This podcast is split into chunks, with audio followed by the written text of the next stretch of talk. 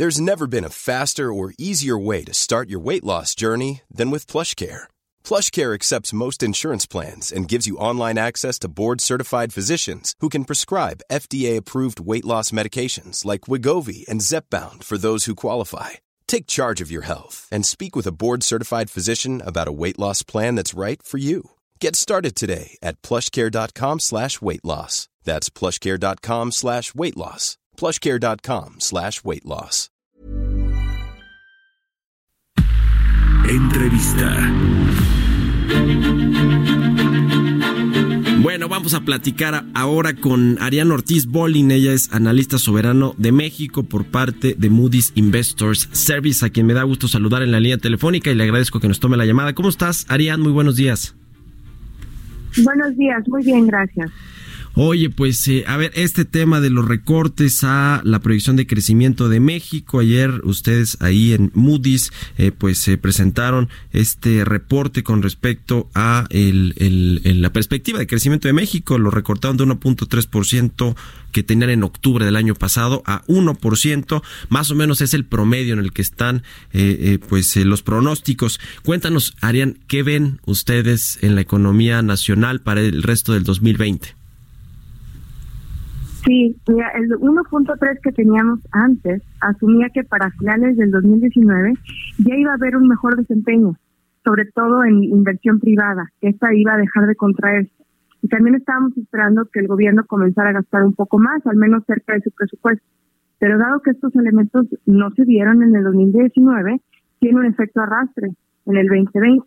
Entonces, para que México crezca al 1% que estamos esperando, tienen que pasar cosas que todavía no están pasando. Es decir, que este 1% todavía tiene riesgos a la baja. Tendríamos que ver en el 2020 que la inversión privada deje de contraer y si bien estamos esperando una franca eh, recuperación, al menos que la contracción eh, se detenga.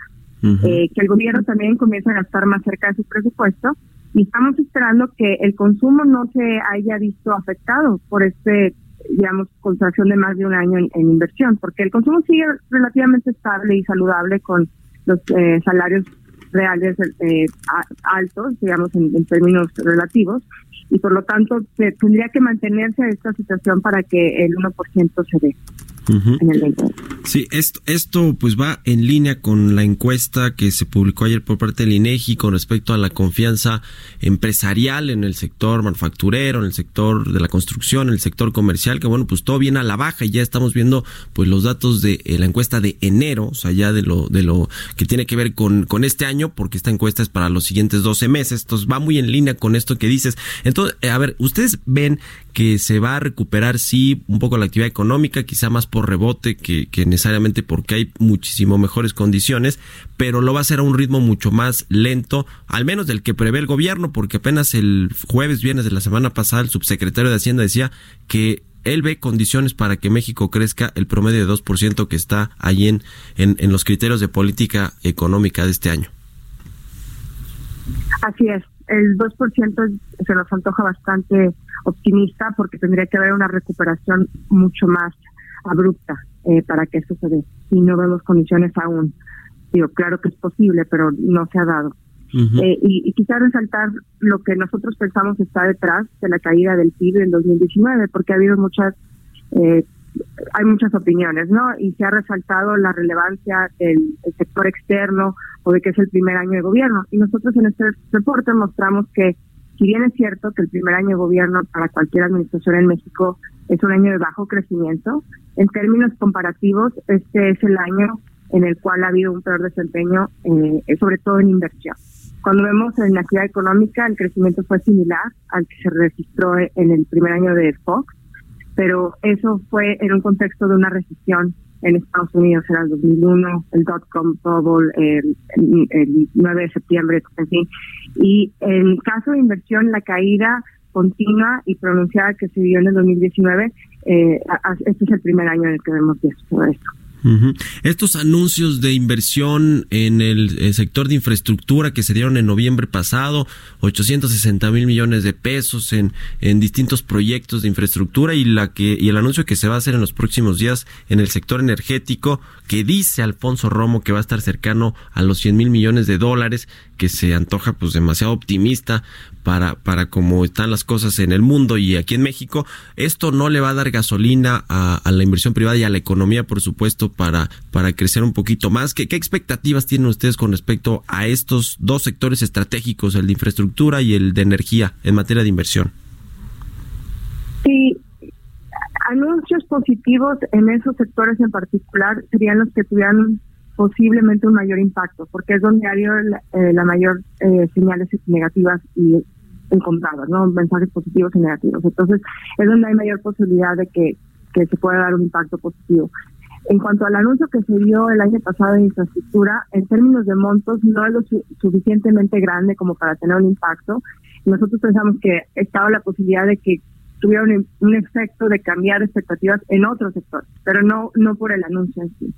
Entonces, vamos a ver, eh, eh, vamos a ver, ¿no? Y hay, hay, una posibilidad, pero dado lo que ha, digamos, tendría que haber un cambio importante de lo que se ha dado hasta ahora, en términos de señal de señales, sí, los mensajes de, de, confianza y de certidumbre para la inversión son lo más importante. Ahora, eh, pues Hacienda va a tener que hacer un reajuste no solo de su proyección de crecimiento, que yo creo que lo va a hacer en los próximos meses quizá, eh, pero también en, en, el tema de los eh, de la recaudación fiscal, el tema de los precios de, de, petróleo que están a la baja, quizá en el tema de la producción y de la venta de petróleo al exterior tampoco van a cumplirse los objetivos y quizá todo esto afecta a los al gasto del gobierno o al presupuesto que se tiene para este 2020 de 6.1 billones de pesos. Eh, todo esto ya, ya está eh, eh, contemplado en sus, en sus análisis de proyecciones de crecimiento para México. Ah, vemos que hay riesgos importantes a que el gobierno no cumpla con sus expectativas de ingresos de gobierno, dado que tienen este supuesto de que el crecimiento va a ser 2%, entonces es muy probable que que recauden menos y por lo tanto tenga que eh, haber más recortes de gasto o bien no se cumplan con sus metas y haya más más gasto o más este deuda. Entonces, pensamos que el gobierno va a actuar similar a como actuó en 2019, entonces que va a recortar más y bien utilizar el Fondo de Estabilización Petrolera. Es, es probable que hagan eso, dado que eso fue lo que hicieron en el 2019, pero eh, el riesgo para nosotros tiene que ver viendo también más allá, ¿no? O sea, un año de gobierno, el, un año de bajo crecimiento en sí no es tan negativo para propósitos de la calificación, pero el, el, que esto sea continuo y permanente, entonces presiona las finanzas públicas porque es difícil repetir la misma fórmula, digamos, varios años. O sea, no puedes recortar todos los años. O sea, sí, sí puedes, pero es más difícil de implementar. Entonces, hay todavía más riesgos a que, a que el, el déficit y la deuda y, también está el caso de Pemex, ¿no, Arián? Que, bueno, pues no ha convencido mucho con su plan de negocios, con eh, estas alianzas eh, o estos contratos de servicios que tiene con los privados, incluso con las proyecciones de producción petrolera que no, alcan no han alcanzado tampoco los objetivos, al menos en el 2019. Y viene, por supuesto, también eh, revisiones a su calificación crediticia. en esta proyección también está descontado que, probablemente le, le recorten de nueva cuenta la calificación a Pemex o, o, o, qué, qué, ven en ese sentido? Que bueno, pues es muy importante todavía para el gobierno, para las finanzas públicas, esta, esta empresa productiva del Estado. Eh, todos los elementos que mencionan está, son parte de nuestro análisis y de nuestra calificación, pero para Pemex tenemos una perspectiva negativa y esa perspectiva negativa está ligada más que nada al soberano, porque la calificación de Pemex es mucho más alta de lo que sería si no tuviera el apoyo del gobierno. Pero le damos ese beneficio tan alto, o sea, la, calificación de Pemex sola eh, eh, es de CAA, es muy, muy baja. Muy baja. Eh, y pero su calificación es BAA3 y le damos ese, ese, digamos, beneficio en escalones de calificación porque tienen el apoyo del gobierno. Si el gobierno baja de calificación, entonces la calidad de este eh, apoyo disminuye y eso presiona a la calificación de PEM. bueno. Eh, no hemos tenido, eh, eso es. Ya, bueno, pues te agradezco mucho, Arián Ortiz Bolin, analista soberano de México, por parte de Moody's Investor Service, que nos hayas tomado la llamada esta mañana. Muy buenos días. Gracias, buenos días. Mom deserves the best, and there's no better place to shop for Mother's Day than Whole Foods Market. They're your destination for unbeatable savings, from premium gifts to show-stopping flowers and irresistible desserts. Start by saving 33% with Prime on all body care and candles. Then get a 15-stem bunch of tulips for just $9.99 each with Prime. Round out Mom's menu with festive rosé, irresistible berry chantilly cake, and more special treats. Come celebrate Mother's Day at Whole Foods Market.